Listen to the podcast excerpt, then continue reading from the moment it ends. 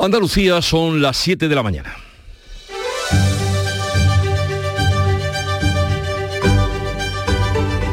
En Canal Sur Radio, La mañana de Andalucía con Jesús Vigorra.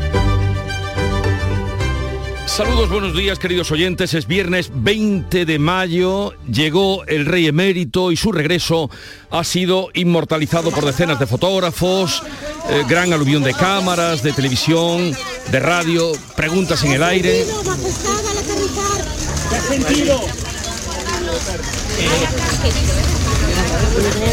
Bajó del avión privado sin ayuda y se abrazó a su hija, la infanta Elena, único miembro de la familia que estaba presente. La Casa Real sabe que todo se mira con lupa y quiere evitar el mayor número de críticas posibles. Hoy veremos si finalmente don Juan Carlos, de 84 años, puede navegar o no y participar en las regatas. Tras su visita de carácter privado a Sanjenjo, será recibido el lunes en Zarzuela por el rey Felipe, doña Sofía y el resto de la familia, aunque no se ha especificado cuántos acudirán. Seguimos muy pendientes de la viruela del mono porque sigue el goteo de países que van confirmando la aparición de casos sospechosos. El último ha sido en Australia. Esta misma mañana la Organización Mundial de la Salud ha pedido a todos los países que rastreen posibles casos y que sean aislados los pacientes y también todos sus contactos. Estudia la posibilidad de volver a fabricar la vacuna de la viruela común porque funciona contra esta variedad de los monos. El virólogo del Consejo Superior de Investigaciones Científicas, Mariano Esteban, ayer por la mañana en este programa explicaba cómo se transmite la viruela del mono.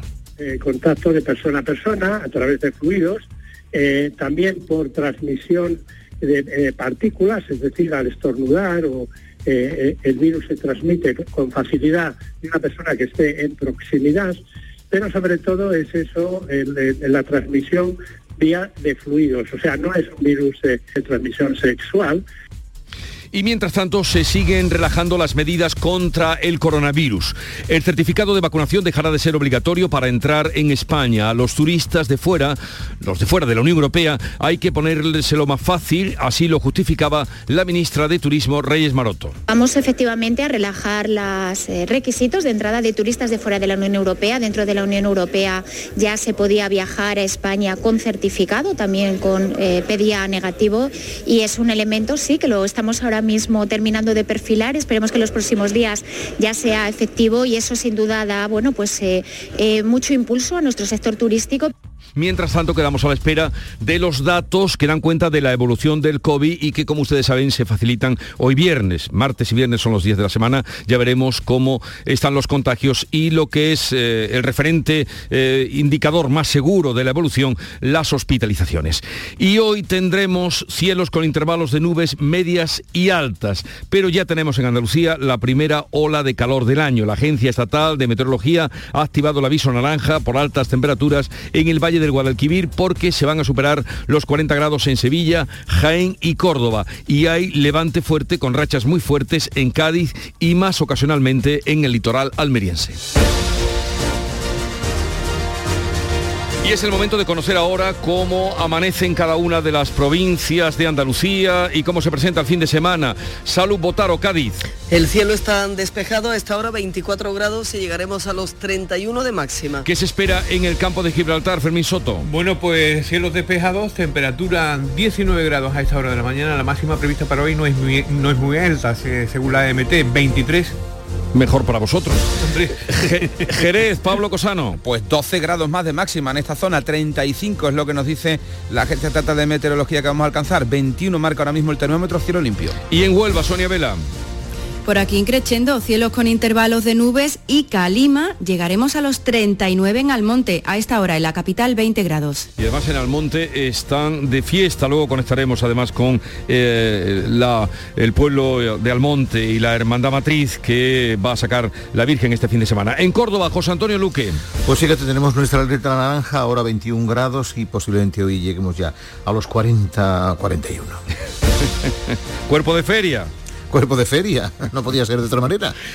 En Sevilla, Pilar González. En Sevilla tenemos 23 grados hasta ahora en la capital, se esperan 40 Calima y además viento de levante. ¿Qué se espera en Málaga, José Valero? Pues cielos poco nubosos, calima ligera, máxima de 32 en Antequera, unos buenos 27 en Málaga, 20 y medio tenemos en la capital. Y Jaén, que como ayer nos ah, contaba Alfonso Miranda, registró la temperatura más alta de España. ¿Qué se espera hoy? Pues también ayer batimos el récord de temperatura más alta de España y también el de la capital genense. Hacía 77 años que no teníamos tanto calor en un mes de mayo. Por cierto, a esta hora de la mañana, 28 grados ya. ¿En Jaén? En la zona de la catedral. No te estarás equivocando, Alfonsito. Juro por Dios, la Virgen y todos los santos que no. 28 grados a esta hora, a las 7 y 5 minutos de la mañana. En Granada, Laura Nieto. Bueno, no tantos, pero también tenemos, ¿eh? Hay 21 grados ya en Granada. Hoy vamos a llegar a los 39. Eh, y en Almería, María Jesús Recio. Pues no nos quedamos atrás, 27 grados tenemos a esta hora. Subiremos todavía más la máxima, 36, algunas nubes, levante fuerte, mala mar, algo de calima, no nos falta de nada. ya lo veo, ya lo veo. Pero habéis pegado un subidón porque estos días era mucho más baja en Almería. Mucho, mucho, está subiendo mucho y mucho bochorno, ha habido mucho viento esta madrugada, en fin, de todo. Bueno, pues vamos a ver ahora cómo están las carreteras andaluzas. Conectamos para ello con la DGT, nos atiende Patricia Arriaga, buenos días. Buenos días, arranca esta jornada de viernes y afortunadamente, aunque hay tráfico en aumento hacia los grandes núcleos urbanos, no van a encontrar de momento retenciones de importancia, ni en la red viaria principal ni en la secundaria. Eso sí, aprovechamos para recordarles si van a circular en moto y a pesar de estas altas temperaturas, no olviden llevar toda la protección necesaria.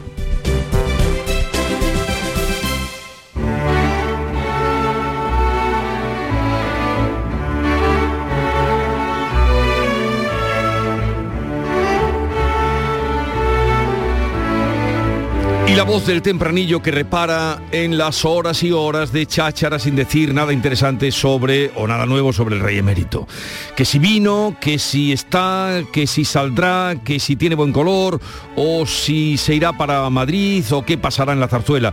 Esto es el circo, señores. Tempranillo del rey emérito. Que si estuvo cerca el hijo, pero se vino sin verlo. Que quedaron en Madrid, en unos días nos vemos que no dormirá en palacio, que procede ser discreto y que por eso le ha dado un amigo alojamiento, que si no llegó a Madrid, que va buscando Sanjenjo. Lo cierto es que está en España, por fin, Juan Carlos I. Y yo lo veo muy bien, pues yo lo noto más viejo, pues yo lo veo más torpe, pues yo más ágil lo veo. Vino para ir a Madrid a saludar a sus deudos? ¿Para qué vino? ¿Se sabe o todo queda en secreto? Ni quito ni pongo pegas, pero pregunto indiscreto. ¿No es mejor con esa edad evitarle tantos vuelos? Que allí o aquí viva en paz, libre de tantos jaleos. Antonio García Barbeito, que volverá luego con los romances perversos hoy dedicados a la viruela del mono.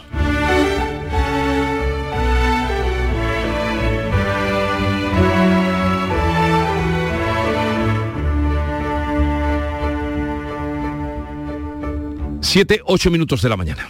Este viernes en el Eurojackpot de la 11 por solo 2 euros hay un bote de 106 millones. Y tan millonario porque con el Eurojackpot, el mega sorteo europeo de la 11, no solo te haces millonario tú, también tus hijos y los hijos de tus hijos y los hijos de los hijos de tus hijos. Compra ya tu Eurojackpot de la 11, que son 106 millones.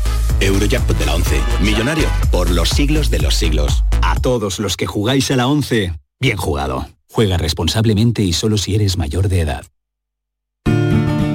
Lo hago por tus abrazos, por nuestros paseos, los viajes y conciertos juntos, por tu sonrisa y por tus besos. Lo hago por seguir cuidándonos. Llevamos dos años luchando para frenar la COVID-19. Ahora más que nunca la responsabilidad es de todos. Actuemos con precaución y prudencia. Está en nuestra mano mantener todo lo construido. Junta de Andalucía. Oye, ¿qué pipas estás comiendo? ¡Qué buena pinta! ¿De verdad me lo preguntas? ¿No las reconoces? Pipas hay muchas en el mercado. Sí, pero pipas reyes son las auténticas, las de siempre, con sal y sin sal. Incluso las del león son de frutos secos reyes. Que sí, que sí, me ha quedado claro. Frutos secos reyes, tus pipas de siempre. En Canal Sur Radio, La mañana de Andalucía con Jesús Bigorra. Noticias. Vamos a contarles la actualidad de este día. Juan Carlos I ha dormido esta noche en Sanjenjo, llegaba en un avión privado procedente de Abu Dhabi en la tarde de ayer, casi dos años después de su marcha, en concreto 655 días, ha vuelto en medio de una gran expectación mediática. Esta tarde participará en un acto y el lunes irá a Madrid para reunirse con su hijo Felipe VI y con la reina Doña Sofía. Beatriz Galeano. El rey emérito llegaba pasadas las 8 de la tarde a Sanjenjo, en Pontevedra, lo muchos medios de comunicación, también numerosos vecinos. Unas horas antes llegaba su hija, la infanta Elena. Los dos se hospedan en la casa de Pedro Campos, empresario y presidente del Club Náutico de esta localidad gallega, donde se celebra este fin de semana la Copa de España de Vela. Tras pasar el fin de semana en Sanjenjo, está previsto que don Juan Carlos se desplace a Madrid. Se va a reunir el lunes con su hijo, el rey Felipe VI, y también con otros miembros de su familia, entre ellos la reina doña Sofía. Reacciones políticas diversas a la llegada del rey emérito y divergencias también entre los miembros del gobierno. Javier Moreno. Para la parte socialista es una visita de carácter privado y atañe a la Casa Real, según ha señalado la ministra de Justicia Pilar Job. Ciudadanía le gustaría tener algún tipo de explicación sobre estas situaciones, pero en cuanto a la llegada del rey emérito es una cuestión que atañe a la Casa Real y por lo tanto el gobierno nada tiene que decir. La otra parte del Ejecutivo pide explicaciones Yolanda Díaz, vicepresidenta segunda. Eh, por la dignificación de una institución como la Casa Real, y lo dice alguien que no es eh, monárquico, pues eh, debe rendir cuentas. Y desde el Partido Popular, la portavoz en el Congreso, Cuca Gamarra, aprovechaba para arremeter contra el Gobierno. Pues dar la bienvenida a su país. Lo que vemos es que no hay institución que no deje eh, vivo este, este Gobierno. ¿no? La vuelta del rey emérito a España también se ha colado en la precampaña andaluza. El presidente de la Junta ha defendido su presencia en España y ha criticado al presidente del gobierno Pedro Sánchez por permitir la campaña permanente contra el monarca que, según Moreno, hacen sus aliados en el gobierno. El rey puede venir a España cuando le plazca, asegura el presidente. Lo que no le parece bien es la campaña permanente de una parte del gobierno. Juanma Moreno cree que el presidente Sánchez consiente esos ataques e incluso los alienta. Y lo que me sorprende es la campaña permanente y constante de una parte del gobierno con la connivencia de Sánchez en contra de nuestra monarquía parlamentaria.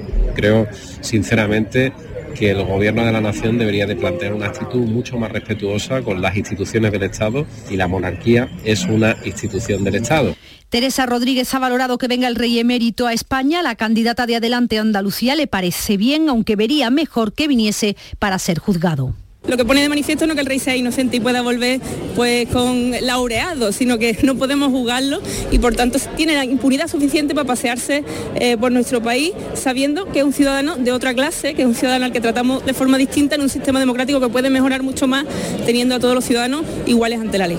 La última encuesta del CIS, eh, publicada este jueves, señalaba que el PSOE ganaría las elecciones generales, pero el Partido Popular, que sigue recortándole distancia, superaría al bloque de la izquierda que gobierna actualmente si se apoya en Vox. El partido que más votos perdería sería Ciudadanos. Aunque los datos son nacionales, se extrapolan a Andalucía y sobre ellos hablaba el candidato de Ciudadanos, Juan Marín, mantiene que está mal posicionado porque se ha dedicado más a la gestión de la administración que a vender sus logros concepto de eh, gestión de la administración muy profesionalizada o más profesional o más empresarial que política.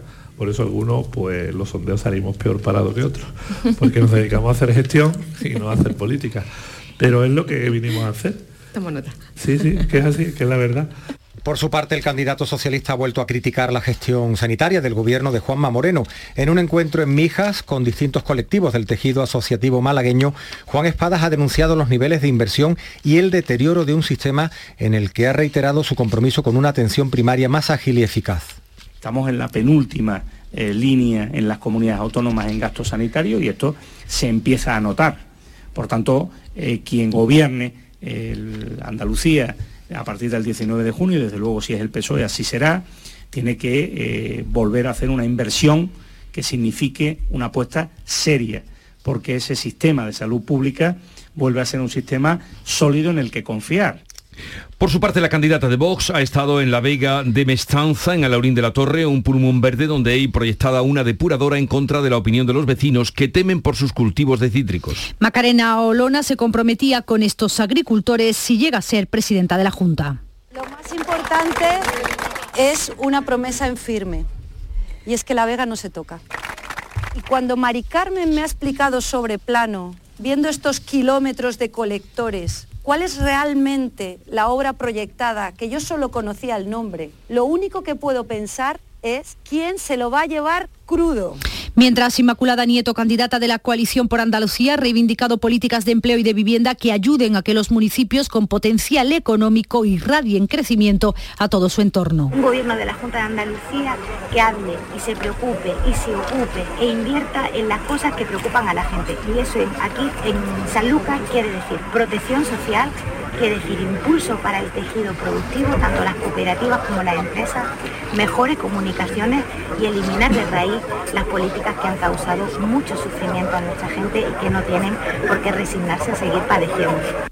Y ya tenemos en Andalucía la primera ola de calor del año. La Agencia Estatal de Meteorología ha activado el aviso naranja por altas temperaturas en el Valle del Guadalquivir porque se van a superar los 40 grados en Sevilla, Jaén y Córdoba. También está activo el aviso amarillo en las provincias de Huelva, Cádiz, Granada y Almería. Además, nos espera un fin de semana de calima, un calor que no es propio de estas fechas, como explica David Gallego, es profesor de climatología en la Universidad Pablo de Olavide de Sevilla. Es muy inusual llegar a temperaturas por encima de, de los 40 grados en mayo. Eso pasa de vez en cuando, pero, pero es muy, muy extraño. Y de hecho las temperaturas mínimas son un problema porque eh, impiden el descanso de, de las personas y, eh, y ocasionan muchos problemas de salud. ¿Y qué piensan los ciudadanos? Pues que este calor ha llegado demasiado pronto. Vamos, normalmente la calor nosotros no la esperamos en junio, pero que no lo iba a decir en mayo. Demasiado pronto para lo que habitualmente se espera aquí y la verdad que con un mes de antelación. Para este calor se puede hacer poco, intentar evitar las horas de sol y le voy a salir a partir de las 8 de la tarde. La EMET asegura que este episodio de calor será el peor en 20 años en un mes de mayo. El domingo se prevé que el calor más intenso se dé en Andalucía Oriental, donde pasarán de los 38 grados. De cara al verano, el certificado COVID dejará de ser obligatorio para entrar en España. El gobierno prepara una orden para que a los turistas de fuera de la Unión Europea les baste solo con un test negativo. La ministra de Turismo considera que exigir el certificado de vacunación podría frenar la llegada de viajeros a España. Lo anunciaba este jueves Reyes Maroto. Vamos efectivamente relajar los eh, requisitos de entrada de turistas de fuera de la Unión Europea. Dentro de la Unión Europea ya se podía viajar a España con certificado, también con eh, pedía negativo y es un elemento, sí, que lo estamos ahora mismo terminando de perfilar. Esperemos que en los próximos días ya sea efectivo y eso sin duda da, bueno, pues eh, eh, mucho impulso a nuestro sector turístico. Hoy es un día clave para conocer la evolución de la pandemia. Este viernes, Junta y Ministerio volverán a ofrecer nuevos datos. Los últimos dos de este martes señalaban casi 7.000 nuevos positivos desde el viernes en Andalucía. Pues estaremos atentos a esos datos. Por otra parte, Italia y Suecia son los últimos países en notificar casos de la viruela del mono después de los registrados en España, Gran Bretaña, Portugal y Estados Unidos. Mientras la OMS ha pedido que se rastreen los contactos de la oleada de casos. En España se han detectado 30, 30 casos sospechosos de viruela del mono, todos leves, 29 de ellos en Madrid, de los que 7 han dado positivo en un análisis preliminar y se está a la espera de los resultados definitivos. El otro caso se ha detectado en Gran Canaria. Los pacientes en estudio no han viajado a África. La enfermedad es benigna, pero molesta, sobre todo por las erupciones cutáneas. El virólogo del Consejo Superior de Investigaciones Científicas, Mariano Esteban, subrayaba en Canal Sur Radio que no es de transmisión sexual. Eh, contacto de persona a persona a través de fluidos eh, también por transmisión de eh, partículas, es decir, al estornudar o eh, el virus se transmite con facilidad de una persona que esté en proximidad, pero sobre todo es eso, la transmisión vía de fluidos, o sea, no es un virus de transmisión sexual, el Ayuntamiento de Huelva instalará este mediodía en el Salón de Plenos la capilla ardiente del torero Miguel Baez Litri, fallecido en Madrid a los 91 años. Permanecerá abierta hasta las 10 de la noche. Mañana sábado se celebrará una Eucaristía a mediodía en la Iglesia de la Concepción. Después se trasladarán sus restos mortales al cementerio de la Soledad, donde se les dará sepultura en el Panteón Familiar. El Ayuntamiento ha decretado tres días de luto oficial. Las banderas sondean ya a media asta. Son las 7, 19 minutos de la mañana. Enseguida estamos con la revista de prensa que nos trae Paco Rellero. La mañana de Andalucía. El 19 de junio de 2022 son las elecciones al Parlamento de Andalucía. Si tienes una discapacidad visual superior al 33% y conoces el sistema braille o estás afiliado a la ONCE, puedes ejercer tu derecho al voto con plena autonomía. Puedes solicitarlo hasta el 23 de mayo de 2022. Voto accesible. 19 de junio de 2022. Elecciones al Parlamento de Andalucía. Infórmate llamando al teléfono gratuito 919-0622 o entra en eleccionesparlamentoandalucía 2022.es. Junta de Andalucía. ¿Estás lesionado? Elige la fisioterapia avanzada de Clínicas Beyman. En Clínicas Beyman ponemos a tu servicio fisioterapeutas de primer nivel equipados con la última tecnología. Nuestra meta es tu recuperación. Somos la fisioterapia oficial de 18 federaciones deportivas de Andalucía. Si necesitas recuperar tu salud, tu rendimiento y tu bienestar, pide tu cita en clínicasbeyman.es. Con lo más destacado de la prensa nacional e internacional, ya está aquí Paco Reyero. Buenos días, Paco. ¿Qué tal? Muy buenos días. Mayoritariamente en las portadas de la prensa nacional, Juan Carlos I, apoyado por ejemplo sobre el asiento del copiloto de un vehículo que le esperaba en la pista del aeropuerto de Vigo, con aspecto cansado. También otras imágenes en los instantes posteriores a su llegada desde Abu Dhabi, galería gráfica muy detallada, anotamos en el plural. En ABC, reencuentro con España 654 días después. En el mundo detallan que solo fue recibido por la infanta Elena y el armador gallego Pedro Campos en cuya vivienda se aloja este fin de semana. En la vanguardia, Fernando Onega firma el artículo titulado No hay perdón para el emérito. En el editorial de ese diario leemos que debe priorizar en todo momento los intereses de la monarquía. Juan Carlos debe estar al servicio de la corona. Las cosas no pueden ser ni parecer como fueron para quien con sus errores las cambió de modo irreversible. En el país detallan que el anterior jefe del Estado acepta las condiciones de la Moncloa y la Zarzuela e incluye este diario El País una crónica de Manuel Javois titulada Un rey solo rumbo a San Genjo. En el editorial de ABC, que se titula Bienvenido a España, leemos Don Juan Carlos debe saber que es bien recibido en su nación dos años después de irse. En cambio, en el diario.es recuerdan que el rey emérito regresa sin haber dado explicaciones de su fraude fiscal. En Infolibre anotan que el alquiler del jet privado en el que viaja cuesta casi 100.000 euros y en el mundo Eduardo Álvarez escribe, don Juan Carlos debe mirarse en el espejo de su hijo. Por cierto que este diario El Mundo encabeza su edición de hoy con eh, la frase de Mario Benedetti. Es esta, nos vamos para volver y volvemos para irnos de nuevo. Por cierto, ya que aludes Paco eh, a esa noticia del mundo, el rey debe mirarse ante el espejo. Hay un libro extraordinario de una colega nuestra y además andaluza, Ana Romero Galán, que se llama El rey ante el espejo, sobre la llegada de Felipe VI a la zarzuela y a reinar. Bueno, guerra en Europa, vamos a este asunto que sigue ahí. Día 86, Ucrania cifra en 500.000 millones la destrucción por la guerra. La ONU, que alerta de una crisis alimentaria por el bloqueo en Ucrania, presión mundial para que Rusia reabra los puertos y facilite la exportación de cereales. En el mundo, reportaje desde Kiev de Alberto Rojas. Habré matado a más de 100 rusos con mi ametralladora pesada. Es el testimonio de Anne, una de las miles de mujeres voluntarias del ejército de Ucrania. Casi el 17% del total son mujeres voluntarias. Editorial del país en el que reclama unidad defensiva en la Unión Europea y en ese editorial leemos que en la compra de material militar conviene evitar una absurda carrera individual entre socios europeos, como ya se dio a la desesperada con las mascarillas, eh, una carrera que provoque sobrecostes y deje atrás a algunos países. Y en ABC este titular, esta información, violaciones de mujeres en Ucrania, un abyecto crimen sin castigo. Y otras informaciones importantes que también destaca la prensa, Paco. Por ejemplo, en el Confidencial, que abre su edición con este asunto, Rubiales que almacenó conversaciones privadas de WhatsApp con Pedro Sánchez desde 2018, apertura del español, la Eurocámara que propone multar al gobierno si no actúa para que Cataluña cumpla con el 25% de español en las aulas. En ABC, el PSOE que solicita a los eh, ciudadanos un préstamo para la campaña del 19J, abre un programa de microcréditos al estilo de Unidas Podemos ante las elecciones andaluzas con un interés del 2,5%. En el diario.es, Sumar, Yolanda Díaz que registra el nombre de su proyecto para llegar a las elecciones generales. Sobre este asunto, en el periódico de España, en EP, la vicepresidenta segunda, que no quería hacer anuncios eh, relacionados con su proyecto hasta una vez superadas las elecciones en Andalucía, y en el español señalan que Esquerra, Bildu y el BNG avanzan en su alianza estratégica frente a Pedro Sánchez y Yolanda Díaz. El editorial del país se titula el coste de las jubilaciones. El Banco de España que propone blindar las pensiones mínimas, pero incorporar las demás a un pacto de rentas en la portada del diario del Grupo Prisa. También destacan que el defensor del pueblo va a crear una oficina para las víctimas de abusos, Gabilondo, que va a formar dos equipos de expertos sobre la pederastia. Y por último, en el mundo, Madrid que urge a Sanidad a que compre vacunas para contener el brote de viruela del mono. Y ya está por aquí Nuria Gaciño, buenos días. Muy buenos días.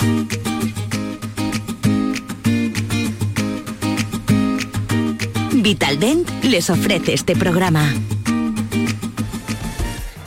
El Betis abre esta noche la última jornada de liga donde el Granada y el Cádiz se juegan la permanencia y el Almería el ascenso a primera. El Betis salta escena esta noche a las 9 en el Bernabéu donde quiere ganar para terminar la liga en quinta posición. El que quiere sellar mañana el ascenso a primera falta de una jornada es el Almería que lo conseguirá si vence en su casa al Alcorcón. Y si el Granada vence el domingo los Cármenes al Español, certificará la permanencia. Mismo objetivo que tiene el Cádiz, que necesita ganar en Vitoria y esperar a que no lo haga el Mallorca en Pamplona o el Granada ante los Periquitos. El domingo también juega el Sevilla, al que le gustaría poder ser tercero, aunque para ello tiene que sumar los tres puntos frente al Athletic de Bilbao y esperar el pinchazo del Atlético de Madrid ante la Real Sociedad.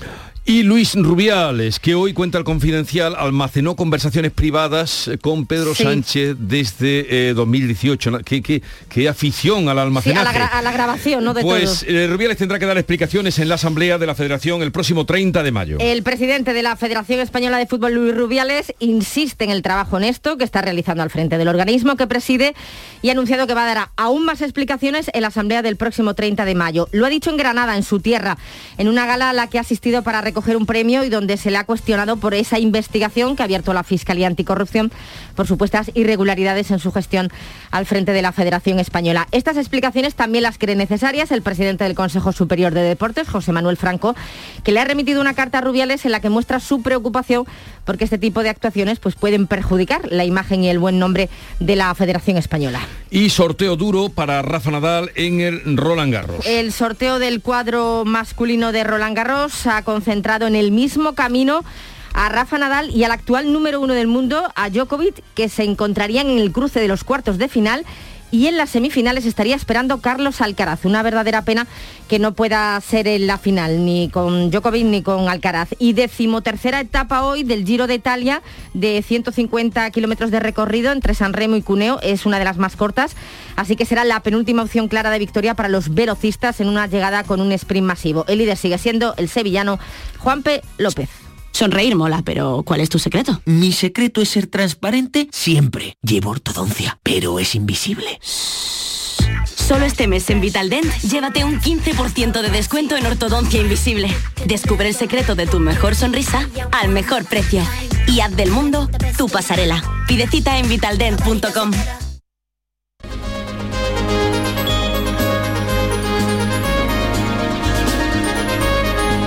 Momento ya para concluir la lectura de prensa de hoy. A ver, Paco, ¿dónde has encontrado el cierre, aunque ya atisbamos por lo que estamos escuchando? Eh, pues eh, recomendamos en la el reportaje La crisis del clima que nos roba la primavera con estos calores, pero nos quedamos eh, recordando la música de Vangelis, el compositor griego que se hizo mundialmente famoso con las bandas sonoras de varias películas, eh, Blade Runner, Carros de Fuego, la carrera de Vangelis que discurrió desde finales de los 60 en diferentes ámbitos, pero eh, uno en concreto, como decimos, eh, se hizo especialmente importante para él y también muy popular, el uso de esos instrumentos electrónicos al servicio del cine.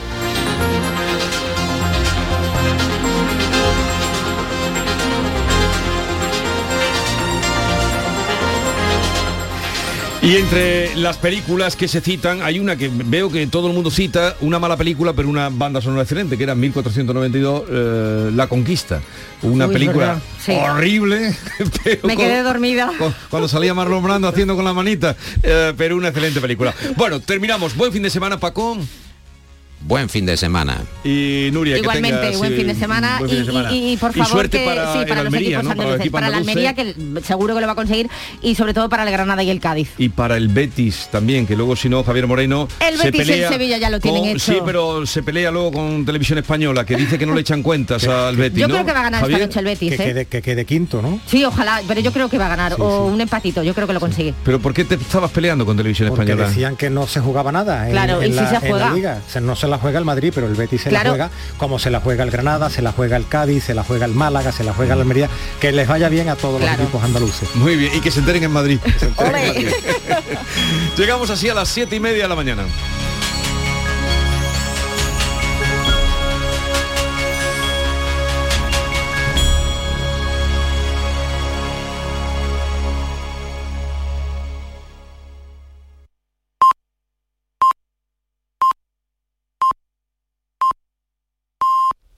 Andalucía son las siete y media de la mañana. En Canal Sur Radio, La mañana de Andalucía con Jesús Vigorra.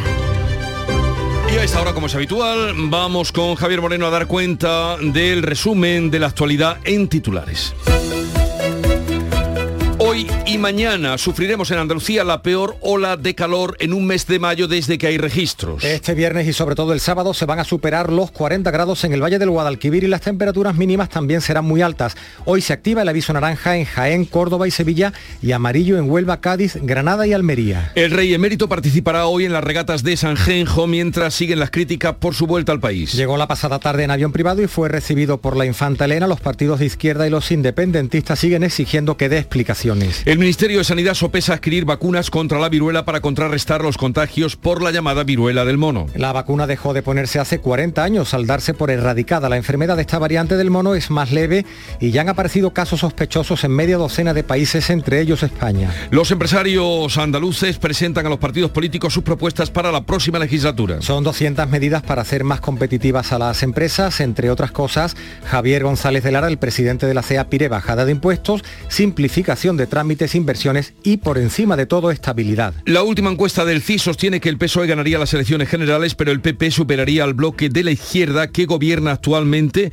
si se apoya en Vox. La encuesta del Centro de Investigaciones Sociológicas apenas da una diferencia de dos puntos entre los dos principales partidos. Unidas Podemos y Ciudadanos bajan en intención de voto y sube Vox. En Valencia, el juez ha dejado en libertad vigilada a los cinco menores detenidos por las agresiones sexuales a dos niñas de 12 años en Burjasot. Ha desatendido la petición de la Fiscalía que había pedido el internamiento en régimen cerrado para cuatro de ellos. Los detenidos sostienen que las relaciones fueron consentidas y se busca a un sexto menor. El certificado COVID dejará de ser obligatorio para entrar en España. A los turistas de fuera de la Unión Europea les bastará solo con un test negativo. Es un paso más en la normalización de los flujos internacionales de turistas que ya se sitúan por encima de los nacionales en número de pernoctaciones. El precio de la electricidad supera la barrera de los 200 euros el megavatio hora. Llegará a casi 204 euros, es un 6,6% más que ayer.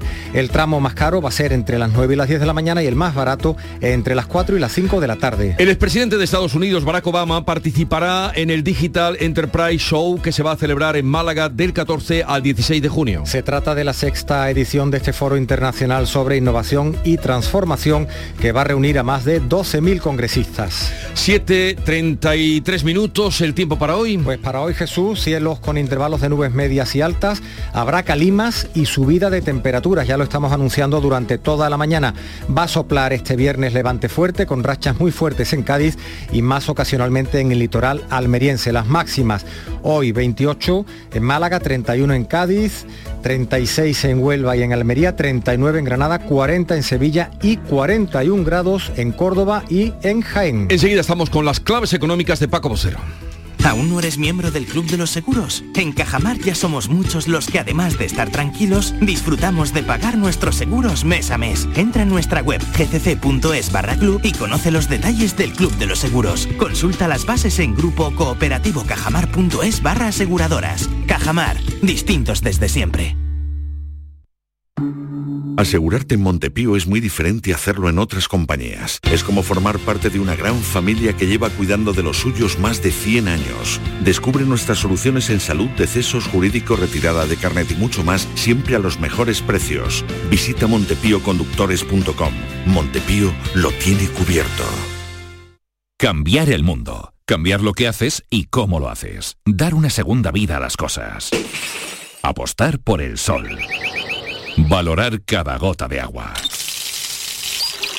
Silestone ha cambiado. Presentamos la primera superficie mineral híbrida con tecnología Hybrid. Fabricado con energía eléctrica renovable, agua reutilizada y materiales reciclados. Más sostenible. Más Silestone. Silestone. Cambiando el mundo desde la cocina. Las claves económicas con Paco Bocero. Paco, buenos días. Buenos días, Jesús. ¿Qué hoy tal? es viernes y más que claves, historia económica. ¿De qué va hoy? Pues mira, hoy vamos a hablar de una cita que comienza este domingo y que se va a desarrollar a lo largo de la semana próxima en un paisaje absolutamente idílico de los Alpes suizos. Me refiero a la siempre controvertida reunión del Foro perdón, Económico Mundial que se celebra en Davos, Suiza, nuevamente de forma presencial tras estos dos últimos años de pandemia. El foro es una organización no gubernamental que fue fundada en el año 71 por el profesor de economía suiza Klaus Schwab y tiene su sede permanente en Ginebra. Esta cita corresponde a su Asamblea General, que tradicionalmente se celebra en enero, y a lo largo del año mantiene diversos encuentros por los cinco continentes. No obstante, sí que se celebró de forma virtual, ¿no? En efecto, como antesala preparatoria de esta asamblea que congrega presencialmente, como decía, en torno a 2.000 500 personas, de ellas buena parte de los líderes empresariales, políticos, sociales y periodísticos del planeta. El foro es un defensor de la globalización económica y de la reinvención del capitalismo, eh, incidiendo en los principales problemas mundiales que trata en su agenda de forma tradicional, como la salud, la educación, el cambio climático o la desigualdad. Y esta reunión, el protagonismo lo va a tener evidentemente la invasión rusa de Ucrania, un cambio de rumbo adicional tras la pandemia y la recomposición de la economía. De hecho, una de las intervenciones ya fijadas es la del presidente ucraniano Zelensky. Estamos pues ante una reunión de lo más granado del poder político, empresarial y mediático del mundo, donde han desfilado desde los presidentes de Estados Unidos al de China, pasando por el del resto de los principales países del mundo. Nombres últimos como los de Donald Trump en 2020 o Xi Jinping en enero pasado, el presidente de China, junto a los máximos mandatarios de europeos de Japón, de la India, Australia, Hispanoamérica, Canadá, etc. Y junto a ellos, los grandes nombres de las empresas mundiales, desde Bill Gates y otros personajes célebres de las grandes corporaciones tecnológicas hasta farmacéuticas, energéticas, gigantes automovilísticos y naturalmente los máximos representantes de las finanzas mundiales, de los principales bancos del mundo. Una reunión que, como siempre, ha levantado muchas críticas de otras voces. Sí, ahí está la controversia, porque si se han logrado hitos importantes a lo largo de la historia, por ejemplo, se evitó en su momento la guerra entre Grecia y Turquía, y allí hubo reuniones muy relevantes como la de Simón Pérez y Yasir Arafat o la de, de Klerk y Mandela, y han salido iniciativas muy importantes en temas globales, como te decía, sobre salud, agua o lucha contra el cambio climático. Hay muchas voces que denuncian al foro por ser una de las grandes citas de las grandes élites que solo miran para sus intereses y son incapaces de solucionar los grandes problemas. Incluso la última propuesta de 2020, conocida como el Gran Reseteo de Gran Reset, fue calificada de un simple lavado de imagen para que todo siguiera siendo igual. Pero lo cierto es que aquel que se precie en el mundo de la política y la empresa estará la semana que viene en Davos, hablando, interviniendo, escuchando, abriendo o estrechando relaciones y muy atentos a la evolución del conflicto bélico que hoy por hoy es ese gran cine negro que no se sabe qué dirección acabará tomando. Y la música. Es viernes, la clave musical, ¿por dónde nos llevas hoy? ¿Ya suena? Mira, para irnos de viernes, el nuevo disco de Wilco, esa gran banda americana que regresa con este Falling Apart, se desmorona de su trabajo Cruel Country, un país cruel.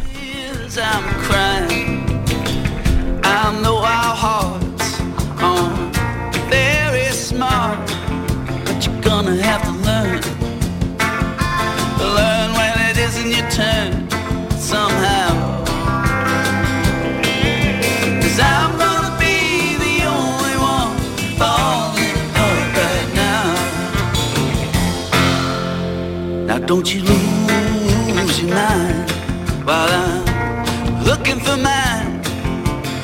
You're gonna have to stay strong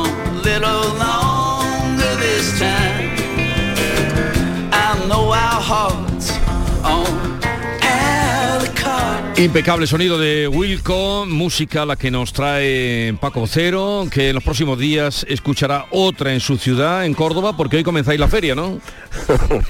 una feria calentita, como bien habéis recordado antes, una feria, la feria de mayo, la feria de Nuestra Señora de la Salud, que pone ya el broche a las fiestas de mayo. Que vaya todo bien. Gracias. Pero cuento Igualmente, el lunes, buen ¿no? fin de semana. Cuento el lunes. faltaría- de lunes a viernes faltaría más. Somos profesionales. Hasta luego, Paco. Buen fin de semana. Hasta luego. Adiós.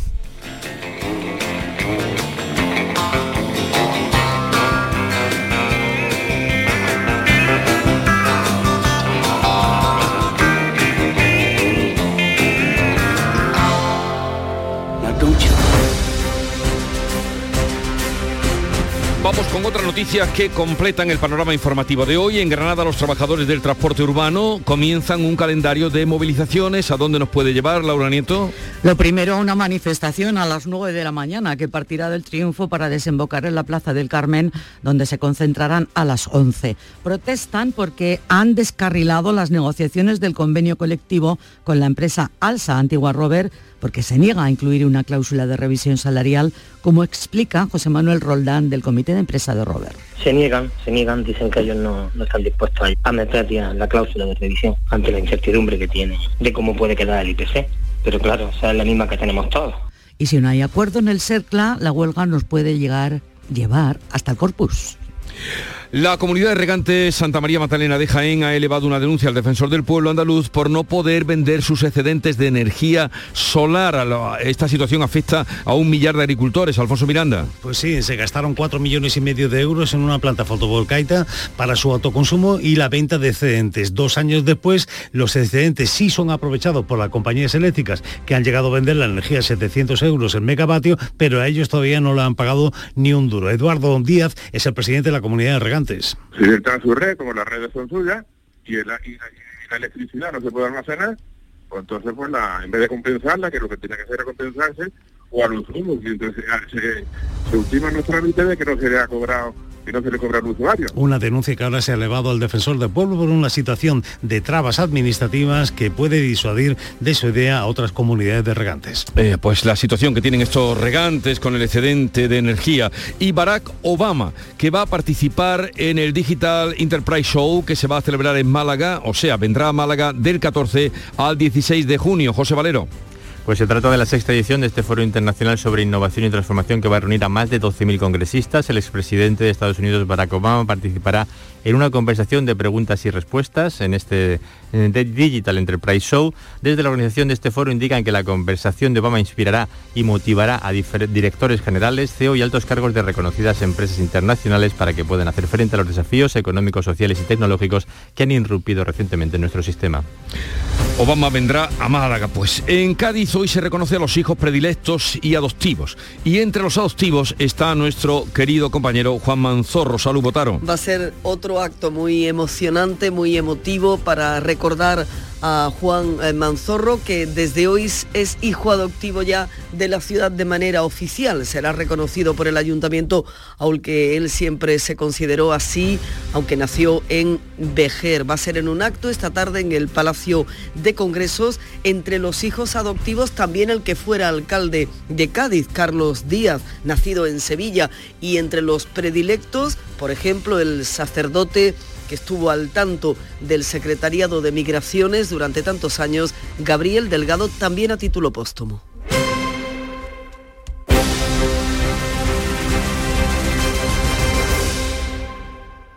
Pues fíjense que hablando de nuestro compañero Juan Manzorro, voz de tantas noches de carnaval, vamos a ver cómo fue la de ayer en el, concurso de preliminares del Falla. Fernando Pérez, buenos días. Buenos días, a la una y media de la madrugada terminaba la cuarta función de coplas del concurso de agrupaciones del Gran Teatro Falla en su fase clasificatoria.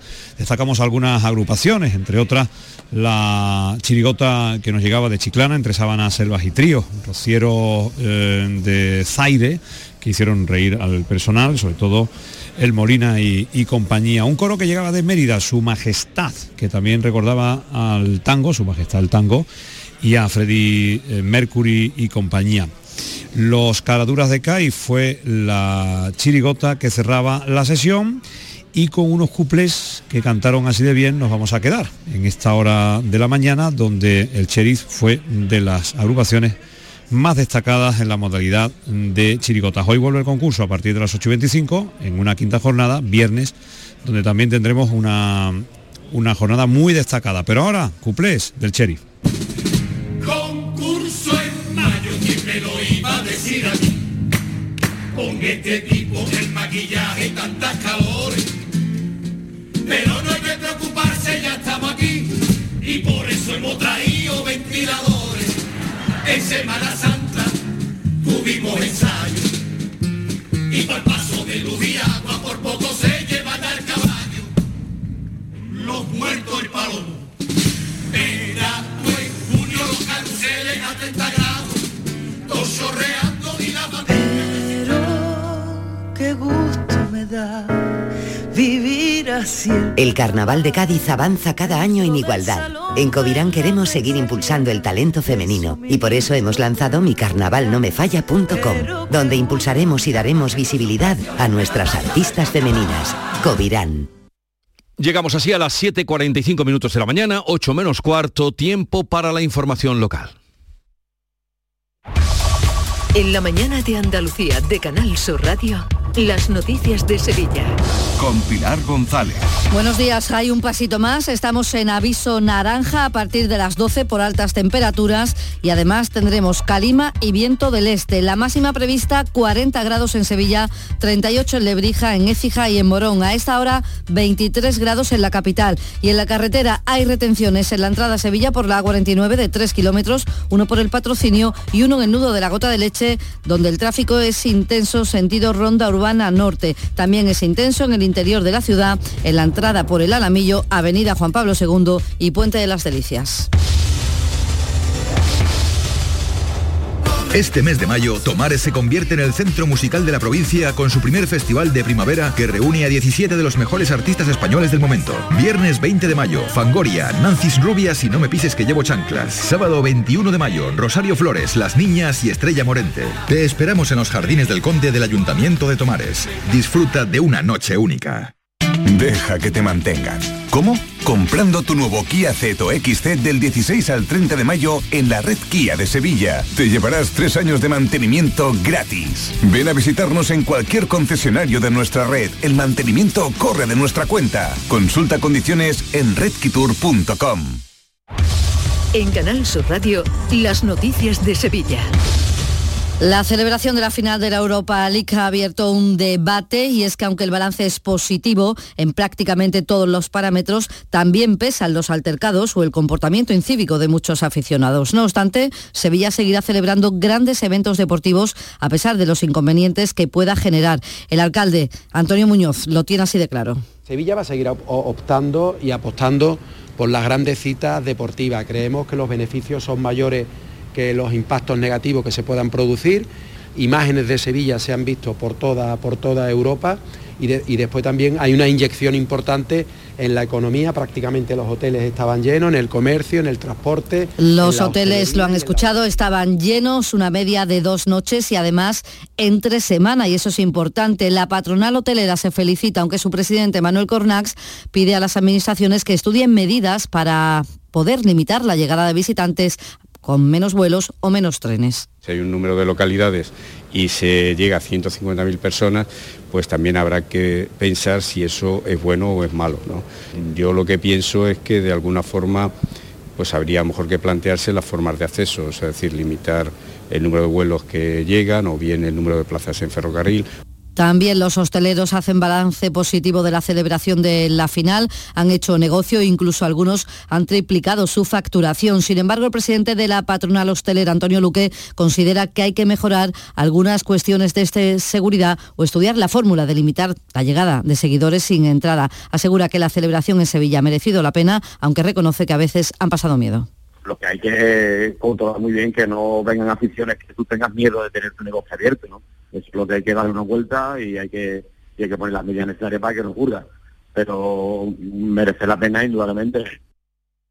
En este debate, el presidente de la Junta, Juanma Moreno, considera que hay que estudiar la manera de limitar la llegada de visitantes sin entrada, pero sobre todo de los ultras violentos. Hay que controlar a aquellos, aquellos que vienen sin que si vienen sin entrada para ver el partido de fútbol, hay que controlar a los hinchas radicales, no hay que dejar entrar a los hinchas radicales a, a la ciudad. ¿eh? Tenemos que buscar una fórmula con las autoridades deportivas la oposición municipal pide explicaciones al alcalde por lo que consideran que ha sido una mala gestión de los servicios municipales y por falta de seguridad. El candidato a la alcaldía por el PP, José Luis Sanz, cree que hubo una mala gestión. Los dispositivos de seguridad no estuvieron a la altura y los servicios municipales fueron insuficientes. No podemos imponer restricciones en Semana Santa y en feria y convertir en días como el de ayer los monumentos de la ciudad en una auténtica barra libre. También críticas del portavoz de Ciudadanos Álvaro Pimentel. La ciudad caótica, sin seguridad en las calles, sin protección en sus espacios públicos y monumentos y sin un plan de movilidad efectivo que hemos mostrado al mundo estos días. Los servicios de limpieza siguen trabajando a fondo. Lipasan ha reforzado su dispositivo con más operarios, 200 trabajadores que se han concentrado sobre todo en la zona de Nervión, en el centro y en la Cartuja. La delegada de limpieza pública, Marisa Gómez, espera que hoy se pueda recuperar la normalidad. Estamos ya básicamente mm, terminando las labores de limpieza. Eh, no obstante, eh, seguiremos reforzando eh, en estos días próximos, lo que es el día de hoy, terminaremos de, de limpiar, que se quede todo bien. 7 de la mañana y 50 minutos. La sombra, la sombra vento Don Manuel Hidalgo, responsable de ventas de Tordos Quitasol, nos informa. En esta época del año podemos instalar con comodidad todo tipo de tordos y carpas en todos los modelos y sistemas, tordos con motor y tordos automáticos. Pero eso saldrá carísimo. Ese es un error, José Antonio. Estamos con precios en promoción y con facilidades de pago. No me digo más. Llámenos al 954 33 29 88. Recuerde, 954 33 29 88 y olvídese de aquello ya tan lejano de... Leopoldo, échame el tordo. Y pase a la modernidad, a... Corrito, dale al botoncito. Tordos y carpas quitasol, la sombra de Sevilla. La sombra, la sombra... Porque el río tiene música llega cuando el río suena Music Fest, el Festival del Aljarafe, Gloria del Río, del 23 al 26 de junio. Cuatro días para disfrutar de Los Secretos, El Carijo de Jerez, Miguel Campello, Ecos del Rocío, Juan Lu Montoya y muchos artistas más. Un festival distinto en un entorno único. Consigue ya tu entrada y empieza con música el mejor verano de tu vida. Las noticias de Sevilla. Canal Sur Radio. El Ayuntamiento de Lora del Río ha convocado para dentro de 30 días un pleno municipal en el que el alcalde del Partido Popular, Antonio Enamorado, va a dejar el cargo tras ser rechazada la cuestión de confianza planteada por él mismo tras perder la mayoría absoluta por la marcha de un concejal y no conseguir aprobar los presupuestos durante dos sesiones plenarias consecutivas. Ahora mismo es una incógnita qué pasará con la alcaldía de este municipio de Lora del Río, cuenta Antonio Enamorado. Esta era la última alternativa que teníamos ante una situación en la que el Ayuntamiento de Lora del Río, a pesar de tener dinero del banco, no es capaz de poder pagar todo el costo que tiene el servicio de la municipalización del servicio del agua. Y ante esta situación pusimos sobre la mesa un presupuesto alternativo negociado con todos los partidos de la oposición, a los que votaron que no, en laboral, el comité de empresa y la dirección de SIAN, la subcontrata que gestiona el hangar de mantenimiento de aviones de Ryanair en la Rinconada, se reúnen hoy para tratar de alcanzar un acuerdo sobre las condiciones laborales de este centro en el que trabajan 195 personas. La plantilla, dice el secretario de Acción Sindical de Industria de Comisiones, Javier Moreda, solo reclama que se cumpla el convenio colectivo. No podemos permitir que una empresa quiera, quiera ser competitiva a costa a costa de sus trabajadores y a costa de las administraciones públicas. Eso es una cuestión inadmisible. En sucesos, la Guardia Civil ha detenido a cuatro personas en Cantillana, dos se habían fugado de un control, mientras que otros dos colaboraban con los primeros. Sobre uno de ellos pesaba una orden de ingreso en prisión. Dos de los agentes han resultado heridos y la policía ha detenido a cinco personas en dos hermanas por agredir a varios policías nacionales cuando estos trataban de identificar a un individuo que tiene varias requisitorias judiciales. La policía fue recibida a golpes y lanzándole objetos contundentes de varias personas de estos cinco detenidos que tienen entre 18 y 59 años. Y en la capital, la Policía Nacional ha detenido a dos personas por diversos robos con fuerza en establecimientos comerciales en el centro. Uno de ellos lleva 22 detenciones en este año. La forma de robar la cuenta la portavoz policial Laura Font. El modus operandi realizado por los autores era bastante variado, siendo uno de los más frecuentes el lanzamiento de alcantarilla como objeto contundente con la finalidad de la obtención de las cajas registradoras del interior de, de los locales. La ministra de Justicia Pilar Job ha reiterado que el Gobierno no ha tenido margen para conceder el indulto a la sevillana María Salmerón, a la que el juez ha dado un segundo plazo de 15 días para su ingreso en prisión. Está condenada por incumplir la custodia compartida de su hija con el padre que está condenado por malos tratos. Lamento muchísimo que el Gobierno no haya podido tener margen de ninguna manera para conceder el indulto a la señora Salmerón. Las responsabilidades también de los gobiernos se asumen a través de la aplicación de las leyes y se ha hecho de manera responsable. La ley impide que se pueda dar un indulto a personas reincidentes, como era este caso. Y en Cultura este fin de semana en el Teatro TNT vuelve a acoger el Festival Internacional Escena Móvil de Arte y Diversidad. Mamá, mamá, mamá, paremos la ciudad sacando un Y en el Centro de Arte Contemporáneo en La Cartuja, Festival Interestelar, hoy y mañana es el evento musical más multitudinario de cuantos se celebran en Sevilla. Hoy actúa, lo que están escuchando, Rigoberta Bandini, también Siloé, La Moda, Izal, hoy además de Muerto. todas las mamás. 21 grados en Pilas, 24 en Osuna, 23 en Sevilla. Escuchas La mañana de Andalucía con Jesús Vigorra, Canal Sur Radio. Aquadeus, el agua mineral natural de Sierra Nevada, patrocinador de la Federación Andaluza de Triatlón, les ofrece la información deportiva. Información deportiva que como cada mañana nos trae Nuria Gaciño. Buenos días. Muy buenos días. Nuria, que se acaba la liga. Ay, qué pena. Bu- Bueno, regular. El Betis va, eh, bueno, esta noche, ¿no? Es la última jornada Sí. de liga en primera. Un Betis que ha terminado muy bien esta, Sí. esta liga. La cita la tiene el Betis a las 9 de la noche en el Santiago Bernabéu. Va a intentar allí sumar, eh, puntuar ante el Real Madrid para terminar la liga en quinta posición y de este modo mejorar el sexto lugar de la pasada campaña. El técnico Manuel Pellegrini no cree que los jugadores del Madrid estén pensando en la final de la Champions del próximo 28 de mayo. Piensa más bien que se van a encontrar con un Madrid muy competitivo, como siempre. No, eh, yo creo que ellos van a estar centrados en ganar con su público, en su estadio, en el último partido, antes de ir a jugar esa Champions. Yo no sé cómo se cuida una Champions, si jugando mal, no, creo que sea bueno para ellos, y si no se juega con el 100% de los sentidos puestos en el partido, normalmente se juega, se juega mal. Así que yo creo que vamos a ver un Madrid muy competitivo, va a querer tratar de demostrar el equipo que son y por qué están en la final de la Champions. El Betis, al igual que el Sevilla, lo que se juega en esta última jornada es la posición final en la clasificación, todo lo contrario que el Granada y el Cádiz, cuyas posiciones no son las mejores en estos momentos, y que el Almería, que quiere disfrutar mañana de la fiesta del ascenso, mientras que el Málaga luchará por la permanencia. Aprovechando la recepción en San Telmo al campeón de la Copa del Rey de Fútbol Sala, a Luma Antequera, el presidente de la Junta de Andalucía, Juanma Moreno, le ha deseado suerte a todos. Espero y deseo además que este fin de semana eh, tengamos un muy buen fin de semana deportivo, pues con la permanencia, como no puede ser de otra manera, en primera división del el Cádiz Club de Fútbol, del Granada también, la permanencia en segunda división del Málaga, eh, que Málaga Club de Fútbol, al que estaré apoyándolo este fin de semana y que esperemos que el año que viene subamos a primera, que es donde debemos de estar. Y por supuesto también que la Almería eh, también pueda ascender a la primera división. Para que el Granada se salve, al depender de sí mismo, lo que tiene que hacer el domingo es vencer en los Cármenes al español. Caranca podrá contar con Escudero después, eh, después de cumplir sanción, así que podrá alinear su defensa tipo.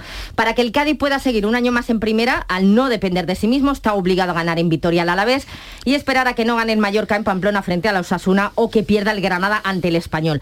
Serán baja para el choque de Vitoria a Capo, Fede San Emiterio e Iván Alejo, los tres por lesión. En el caso de Alejo se está apurando, pero parece complicado que pueda llegar.